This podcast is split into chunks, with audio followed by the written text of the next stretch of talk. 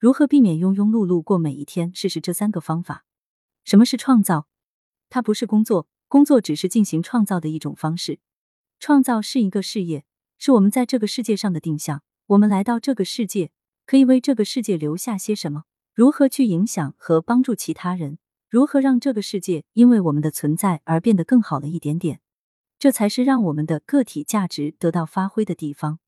一意义和兴趣，怎样找到喜欢的事情？请思考一个问题：为什么我们需要去管理时间？时间管理的目的是什么？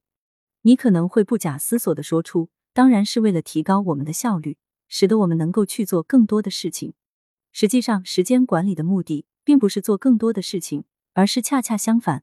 我们学习时间管理是为了能够做更少的事情，但是很多人的问题可能是我也不知道我想做什么事情，故而只能用工作和消费去填满自己的时间，日复一日的重复着每一天。解决这个问题需要从两个方面入手，分别是意义和兴趣。一、生活的意义是什么？你有过存在性焦虑吗？它可以概括成一个问题：我为了什么而活着？这可能是每个人或多或少都思考过的一个问题。从长远来看，我们生命中的种种活动其实都是没有什么目的和意义的。那么，我们究竟为了什么而活着？我们应该做什么？生活的意义是什么？如果不能很好的克服这个问题，它就很容易演变成一个结果：对任何事情都不感兴趣，这就产生了虚无感，它会吞噬我们对生命的热情和动力，让我们每天都活在一个怪圈之中。无法迈出一步，那么如何回答存在性焦虑呢？一个经典的回答是：生活本身是没有意义的，但你可以为它赋予一个意义。你必须找到一件高于个体的事情，把自己融入进去，让自己成为它的一部分，它才能够为你的存在提供意义。什么叫高于个体的事情呢？拿我自己举个例子，经常有读者问：为什么你可以好几年如一日的坚持写作？是什么力量支撑你坚持了下来？其实，如果你把帮助更多的人当做事业的话，那么是完全不需要坚持的，因为对你来说，这就是一件必须去做也愿意去做的事情，也是一件高于个体的事情。这个世界上，从出生到死亡，并没有哪个人向你下达命令，要求你必须去完成什么事情，你是完全自由的。正是因为你自由的选择了某件高于个体的事业，愿意为之投入时间和精力。甚至牺牲一定程度的自由和其他可能性，这些事业才构成了你生命的意义。人的超越性正是在于你可以自由的选择你的功利，寻找到那件高于个体的事业，让它成为一切关于意义的问题的终极答案。你可能会产生一个问题：属于我的高于个体的事业是什么呢？它在哪里？我该如何找到它？实际上，这个问题是没有办法让别人告诉你的，因为别人没有办法替代你去做出自由的选择。他唯一的解答是扩大你对生活的接触面，不断去尝试更多的可能性。一旦你找到那种你愿意为之投入和付出的事业，你一定会知道，因为你的心灵会告诉你，你的激情会告诉你。二，我对什么感兴趣？很多人有一个误解，兴趣是天生的。这世界上存在着成千上万种活动，我要做的是从里面找到我感兴趣的事情，然后再去做。其实不是的，兴趣不是找到的。而是在接触和深入的过程中，慢慢习得和生成的。兴趣的本质是什么？是一种快乐。这种快乐来自你在做一件事情的过程中，恰好能够发挥自己的才能，攻克一个个小的困难，取得成功。每一次攻克难关，取得成功，都会为你带来巨大的快乐和满足感。这种快乐和满足感累加起来，就形成了兴趣。那么，我们可以如何挖掘自己的兴趣？把它发展成我们的事业呢？不妨试一试下面的步骤：一、停下来，每天找到一段不受打扰的时间，暂且不去做别的事情，安静的想一想，这是我想要的生活吗？我对现在的生活有哪些地方感到不够满意？我的生活中如果能够再增加一点什么，我会更满意。二、针对第一步里面的思考和回答，抽出一点时间去尝试做一些新鲜的、没有接触过的事情。如果找不到，可以用这三个问题来辅助。从小到大，我被夸奖肯定的最多的地方是什么？有没有哪些事情我做起来最得心应手、最容易受到别人肯定的？如果我能向身边的人出售我的时间，他们会愿意花钱让我来帮什么忙？三，在以上这个过程中，尽可能沉浸其中，同时问自己：我对他的感受是什么？在做这件事的过程中，我感到开心吗？我得到成就感了吗？我是真的愿意继续去做这件事，还是只是把它当成打发时间的无聊之举？四，如果你从第三步里面得到了激情，你发现自己对它产生了兴趣，那么不妨问一问自己：我是否可以为他设定一个成就，让自己想办法去实现？我是否可以通过这件事情？去尽量影响、帮助更多的人，我是否可以努力去推广它，让它被更多的人所了解和喜欢？这三个问题是彼此独立的，每一个都可以成为你把它变成事业、为之努力的方向。二三种层级的快乐，尽管有不少人认为快乐是没有三六九等的，喜欢读书并不比喜欢打游戏更高尚，但是从精神健康的角度看，快乐的确是有层级之分的。一最低级的快乐。最低级的快乐是短时间内给你快感和愉悦感，让你爽，但仅此而已。它并不负责任，并不在乎你的阈值会不会被拉高，会不会沉溺于短期反馈，会不会难以从这种唾手可得的愉悦感里抽离出来。大部分消费性的娱乐都属于这一级。二高一级的快乐，高一级的快乐是给你长期稳定的满足和归属感，它会使你的幸福曲线平稳上升，让你感到每一天都有所收获。是充实的，没有虚度。学习、成长，一份满意的事业，有一个明确的目标，并稳定前进，属于这一级。三、最高级的快乐，最高层级的快乐是给你意义、成就感和自我效能感。它不但会使你的幸福曲线平稳上升，更会不断堆高你的高度，帮你找到使命和方向，让你联系更多的个体，乃至于世界，为你的生命赋予更崇高的意义。创造、给予、帮助、连接，就属于这一级。举个简单粗暴的例子，玩密室逃脱。我自己是密室爱好者，但我玩的不好，只是尽兴，那么可能停留在第一级。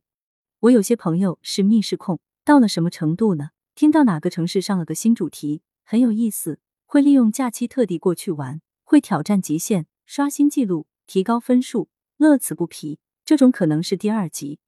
第三级是什么呢？同样是密室圈的朋友，有些可能会被邀请去当评委，有些可能会自己为密室设计谜题、制作机关，以做出烧脑又好玩的谜题为乐。这种可能是第三级。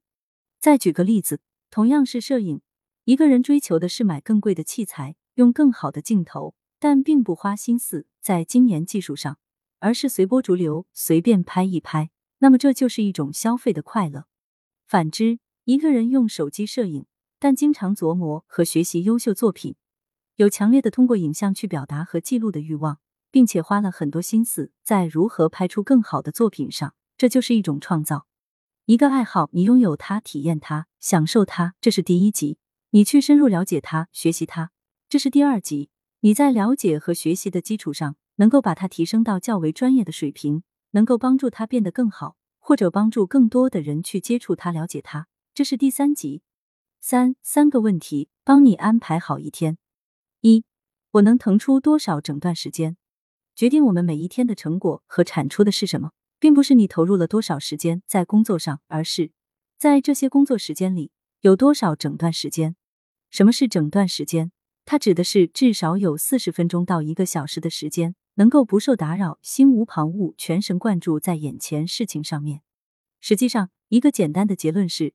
每一天，你能够有多少留给自己的整段时间，你就能够做出多少有效成果。为什么？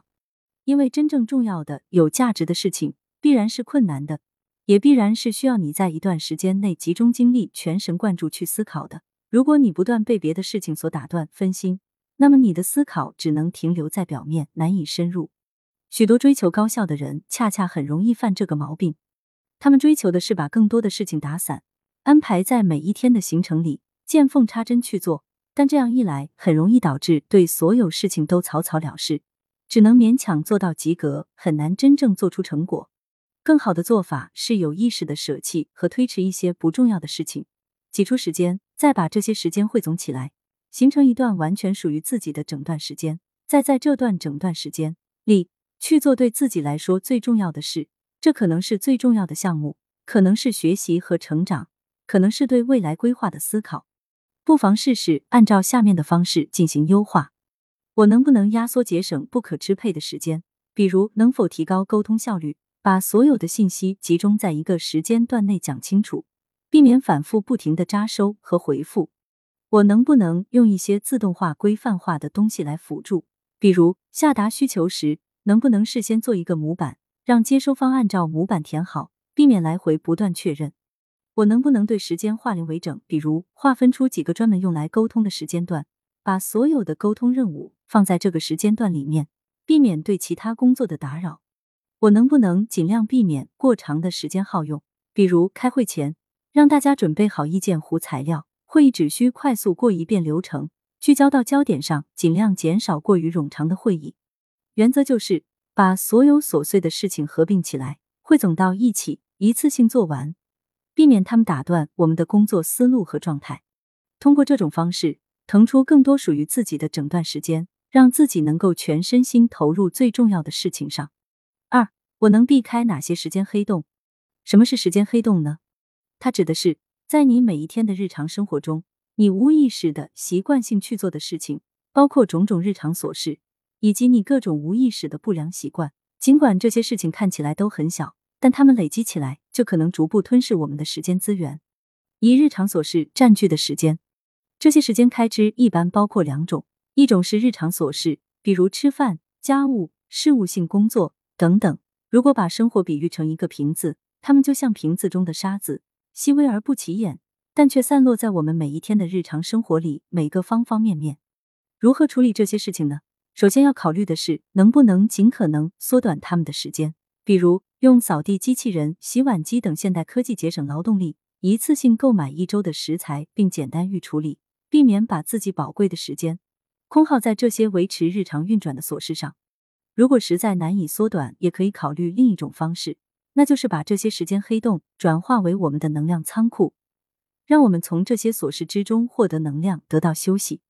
一个有效的做法是把这些琐事转化为日常生活中的仪式感，让他们成为自己休息和疗愈的契机。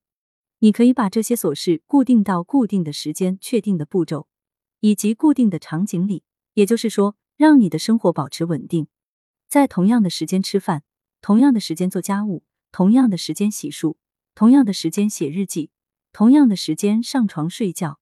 重复的行为能够带来一种奇妙的力量，它能增强我们的控制感，让我们感受到生活依然在掌控之中，降低我们的焦虑感，增强我们的精神集中程度。同时，它还能够为自己提供一种自律的满足感，从而提高我们去做其他事情的动力。二无聊时消磨的时间，另一种时间开支就是当我们感到无聊、感到无所事事时，会下意识去打发时间、填充生活间隙，比如看小说、刷信息流、上网、闲逛、聊天等等。这些事情有价值吗？其实是很低的，但是他们会在你不知不觉间把你的时间和精力一点一滴榨干，让你感到我好像没做什么，怎么一天就过去了？因此，一个有用的建议是为这些事情设定一个明确的边界，不要让他们越雷池一步。我自己的习惯是为所有的这种打发时间设定一个明确的时间点。比如，我现在想看一会小说，那么我就定一个二十分钟的闹钟，时间到了就让自己停下，避免让自己长时间不由自主的沉浸在里面。这样不但会鲸吞掉我们的时间，也不利于身体健康。三，你走在自己想要的方向上吗？第三个问题是需要我们经常的自我回顾，把视角往上拔高，从更高的角度鸟瞰自己过往的经历，问问自己这段时间我都做了些什么？我做的这些事情对我的目标有没有作用？我可以如何让自己做得更好？它的本质其实就是复盘，不论是工作还是生活，适时的复盘都是至关重要的。一方面，它可以时刻检验自己是否走在正确的道路上，是否犯了短视的毛病。另一方面，它可以帮助我们把经验、心得、教训归纳成方法论，不断提升下一次行动的效率。那么，如何更好的复盘呢？分享两个小技巧给大家。一、针对为什么做成果清单。什么是成果清单呢？简单来说，就是找一个整段时间，让自己回顾过去的一整个周期，比如一周、一个月、一个季度，想一想我这段时间都做了哪些事情，把它们列出来。具体的周期可以以你的实际情况来定，比如你每周做一次，那就以周为单位；你每个月做一次，那就以月为单位。每列出你做的一项成果，就在后面给他简单的打一下分。这件事情从长期来讲，对我的成长目标和生活的意义有多大的价值？如果你发现你在很长的一个周期里一直在做一些低价值的事情，那么你就要警惕了。也许你已经偏离了自己设定的目标，这可以帮助你有效的校准自己的方向，时刻避免自己浪费时间。二、针对怎么做做 KPT 复盘法，KPT 复盘法。是最简单的复盘技巧。具体做法是定期或者一个小项目结束后，打开一页笔记，分别写下：K 在这次项目中有哪些地方做得很好，需要保持；P 这次项目执行中出现了什么问题；T 针对 P 里面的问题，下一次项目中可以考虑做些什么尝试。这样就可以不断的把过去的经验转变成财富，用来应对未来的挑战，优化自己的工作方式。